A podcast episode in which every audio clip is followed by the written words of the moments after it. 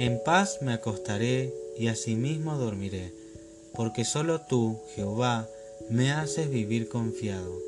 Salmo 4.8 Qué hermoso es este salmo porque nos hace ver que la paz de Dios está directamente relacionado a la confianza en Él.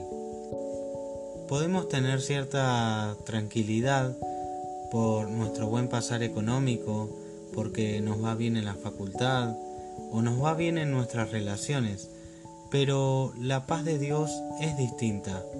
La paz de Dios se mantiene aún en las circunstancias más difíciles y aún en ese tiempo vivimos confiados y sabemos que Él va adelante, que Él va a obrar en nuestra vida a pesar de lo que estemos viviendo. Y tenemos la esperanza y la certeza de que un futuro glorioso nos espera. Así que hoy es el día para depositar tu confianza en Dios. Dios te bendiga y te dé su paz.